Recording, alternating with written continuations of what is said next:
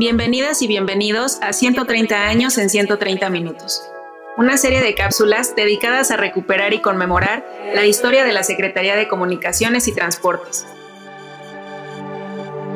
Hoy hablaremos sobre la invención de la televisión y sus orígenes en México. A finales del siglo XIX, pocos pero entusiastas investigadores de Estados Unidos, Gran Bretaña, Francia y Alemania soñaron con transmitir imágenes a distancia, lo cual fue posible gracias a descubrimientos como la fotoelectricidad, procedimientos fotográficos y las ondas hercianas que hicieron la magia de la televisión. El escocés John Logie Baird fue el primero en transformar la luz en impulsos eléctricos en el año de 1925. Años después, fundó una compañía de televisión en colaboración con la prestigiosa BBC de Londres, haciendo pruebas y demostraciones del maravilloso invento el 10 de septiembre de 1929, al inicio de la década de los 30 del siglo pasado.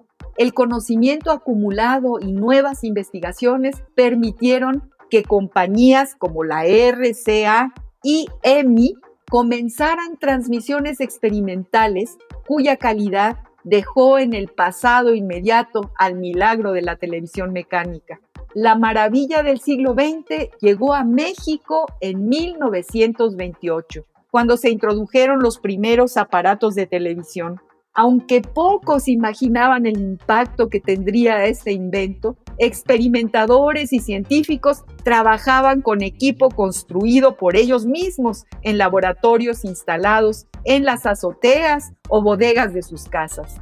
Ejemplo de ello fue el ingeniero Guillermo González Camarena, quien con 17 años logró emitir programas experimentales en el año de 1934. La determinación y éxito de González Camarena permitieron que el presidente Lázaro Cárdenas pusiera a su disposición los estudios de la radiodifusora XEFO del Partido Nacional Revolucionario, ya que desde junio de 1935 contaba con un equipo de televisión importado desde los Estados Unidos. De esta forma, le correspondió al ingeniero Javier Stavoli operar los aparatos que produjeron las primeras imágenes de televisión en nuestro país.